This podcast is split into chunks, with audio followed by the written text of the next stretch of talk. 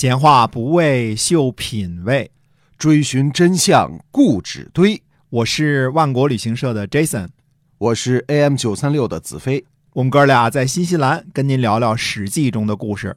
各位听友，大家好，欢迎收听《史记》中的故事，是由新西兰万国旅行社的 Jason 为您讲的。我们再跟您聊聊这个巨型猕猴桃的事儿啊。这个不好意思啊，上次跟大家介绍了，但是呃，有朋友说没说价钱，对吧？对。呃，这个巨无霸猕猴桃呢，首先啊，俩，嗯，就差不多一斤。嗯，然后呢，整个这个包装呢是三点二公斤，嗯，包了邮费之后的售价呢是七十九块钱新西兰元，嗯，当然你买的时候都可以支付人民币啊，对，不算贵，真的不算贵，是吧？对，您要是直接在国内买这个进口的这样的水果，您看看这个价格是吧？对，七十九块钱新西兰元呢是三点二公斤，三点二直邮到您家里去，大家吃一吃啊，会非常的有满足感，对，这个。巨无霸猕猴桃哈，那么其实我们网上呢有很多好东西，比如说呃康维他蜂蜜，这是差不多新西兰的一个传奇啊，因为这种蜂蜜呢，它可以它有一种活性，可以抑菌杀菌啊，可以对呃细菌和病毒呢都有呃。抑制和杀的作用，而它绝对是完全是纯天然的啊，蜂蜜啊，呃，这个全球呢都炒得非常的厉害啊，只有新西兰产这种东西，这种呃马努卡这种树啊，嗯，开这个花儿养的这个蜂啊，它只有在新西兰才有啊，别的地方没有啊，所以这个都是非常有名的新西兰产品啊。那么接着还是讲史记中的故事啊，嗯，那么这次呢，我们呢。说一说项梁啊，说项梁呢，其实就是跟项羽一块儿说，对吧？陈胜起兵的时候呢，号称公子扶苏和楚将项燕，嗯，因为他们呢有号召力，而呃正牌的是谁呢？这个项梁啊，人家正牌的就是项燕的儿子，嗯，项羽呢是项燕的孙子，对，哎，这是正正牌的这个。跟项燕有关系的在这儿呢啊，那么项燕呢被秦将王翦所杀，项氏呢也就没了什么地位了，对吧？那么项氏呢世世代代呢居住在项啊，所以就是项呢就为姓氏。你看这时候姓氏又开始混用了啊。项呢位于今天的江苏宿迁啊。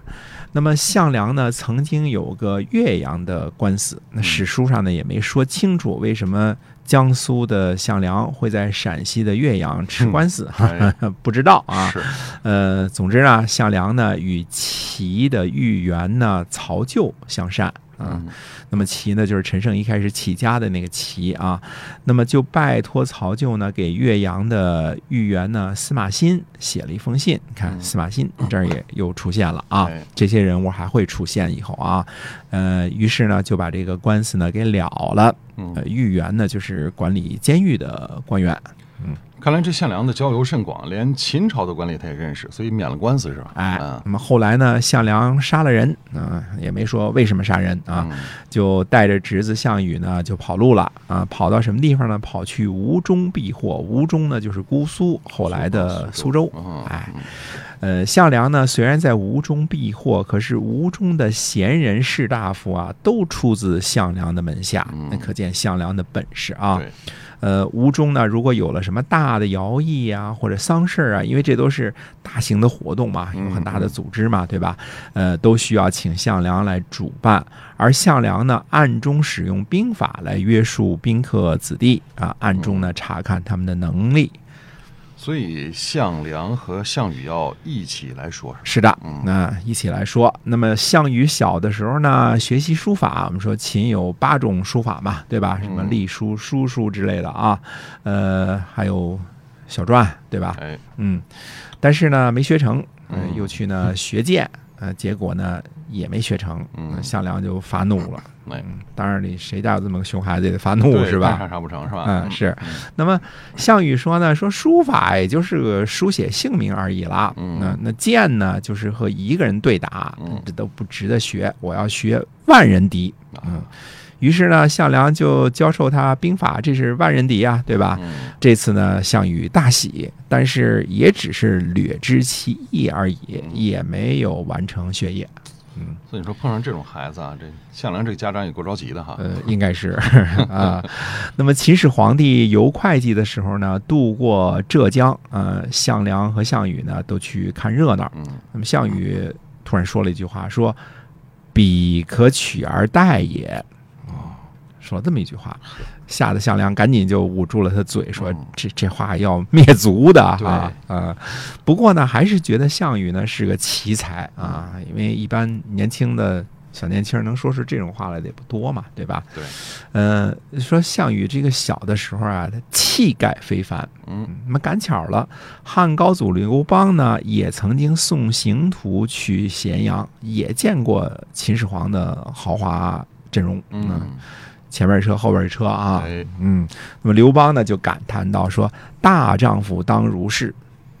啊，很有意思啊。所以刘邦、项羽两个人都说过类似的话”。哎，仔细想想呢，他们说的话呢是类似，但是呢又有所不同。嗯项羽呢，虽然当时年纪小，说“彼可取而代也”呢，这是一种豪气干云的英雄气概啊。刘邦呢是感叹，觉得大丈夫当如是，那绝对这其中呢羡慕的成分是很多的嗯啊，当然也很励志啊，就说明他呢抱负不凡。对，所以最后是刘邦和项羽争夺天下呢，说明这两个人的境界呢远远超出继位啊。这种话一般人是说不出来的，是吧？嗯嗯我从来都没说出过来，想都没想过啊。项羽呢，身长八尺，力能刚鼎，才气过人。吴中的子弟呢都很忌惮他，就身长八尺，今天的话来说呢，就将近一米八的这个大个子，而且呢，力能刚鼎，就是能把鼎啊举起来。嗯呃，这里的这个这个扛啊，不念扛东西的扛，念成刚，刚是举的意思，嗯呃意思也不一样啊。嗯可见项羽呢，不但长得魁伟，而且天生勇力。哎，所以后来项羽成为一名勇将。哎嗯，秦二世元年七月呢，陈胜起兵反秦。九月份的时候呢，会稽这边呢就有了动静儿啊。嗯原来啊，会稽守啊，会稽守就是会稽郡的郡守啊，也准备呢顺应历史浪潮啊，加入反秦的行列。注意啊，秦的高官之中呢，范阳令是第一个投降起义军的县令级别的高官，而会稽守呢是第一个心思活络、自己准备反秦的郡守级别的高官啊。这个时候呢，距离陈胜首先起事呢不过两个月啊，可见天下人呢，无论是哪个级别的，嗯、都不看好秦朝啊嗯，就连郡守也是如此啊。一般的来说，邻省有人造反，那附近省的这个领导肯定是想着怎么派兵去支援呢，对吧？是，而会稽守呢，直接自个儿就起了反心了。哦那会稽守呢，就找来项梁，跟他说呢，说长江以西都反了啊。当时大家记得，我们现在其实长江呢到下游那部分呢，实际上它是呃，它它有点这个。怎么说呢？这个方向呢，有点像是竖着的感觉，就是分成以东以西嗯啊，江东、江西啊。那么江以东呢，大家就别说了，知道现在都是什么地界啊，就是最富少、最富饶的那块地界啊，叫 长三角。现在啊，那么呃，会稽守说呢，说长江以西都反了，呃嗯，这是上天要灭亡秦的时候。我听说呢，先即治人，后则为人所治。我想发兵啊、让您和桓楚担任将领。嗯嗯，看来这个项梁是真的交友广阔，这种大逆不道的话，在这个会稽守却能找这个项梁前来商量哈。嗯，是的。那么项梁说呢，说这个桓楚啊，逃亡在大泽之中，谁都不知道他在哪儿呢，只有项羽知道。于是呢，项梁就出去招呼项羽呢，拿着剑在外边等着。项梁回来呢，坐下，说呢可以招呼项羽进来了。嗯，太守说诺。项梁呢就招呼项羽进来。嗯，过了一会儿呢，项梁就给项羽使个眼色，说可以做事儿了。于是项羽呢就拔剑把会稽首的脑袋砍了下来。项梁呢，拎着会计手的脑袋，佩戴着郡守的绶带和信印，就走出来了。嗯，够吓人的啊。嗯，结果这个郡守府中呢大惊，那当时可以想象到啊，这郡守府中也肯定一堆人呢，对吧？哎，项羽呢拔剑就开始砍人，被项羽所击杀者呢数十百人，也就是说几十人，快上百了，都让项羽给击杀了。他一人杀了这么多人，哎，项羽多厉害啊！项羽绝对是孔武有力啊，这人非常的自己就是一个非常很能打、强悍的一个勇将啊。那么一下子呢，全府的人呢都设伏在地，不敢起身。嗯，谁谁起身就被干掉了，对吧？嗯，不敢起身。大家想象一下啊，现在拿着枪的劫匪也劫不了这么多人，对吧？对嗯，数十百人啊。结果呢，项羽呢就呃。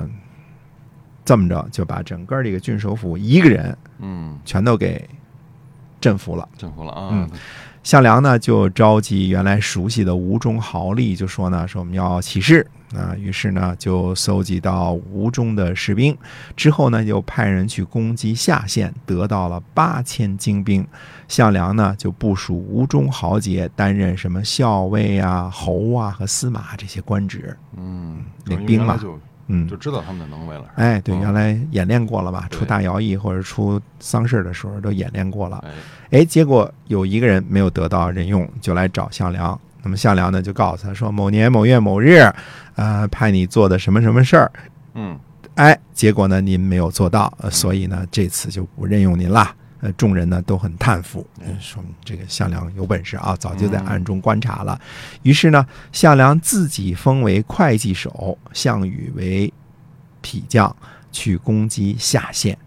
呃，广陵人少平领了陈王的命令去攻击广陵，结果未能攻下。于是少平呢就渡江而东，假传陈王旨业。封项梁为楚王的上柱国啊，上柱国就是令尹这个这个级别的啊，相国啊，上柱国，并且说呢，说江东已定，速速出兵去西边攻秦。于是呢，项梁就渡过了长江，率领八千人呢向西。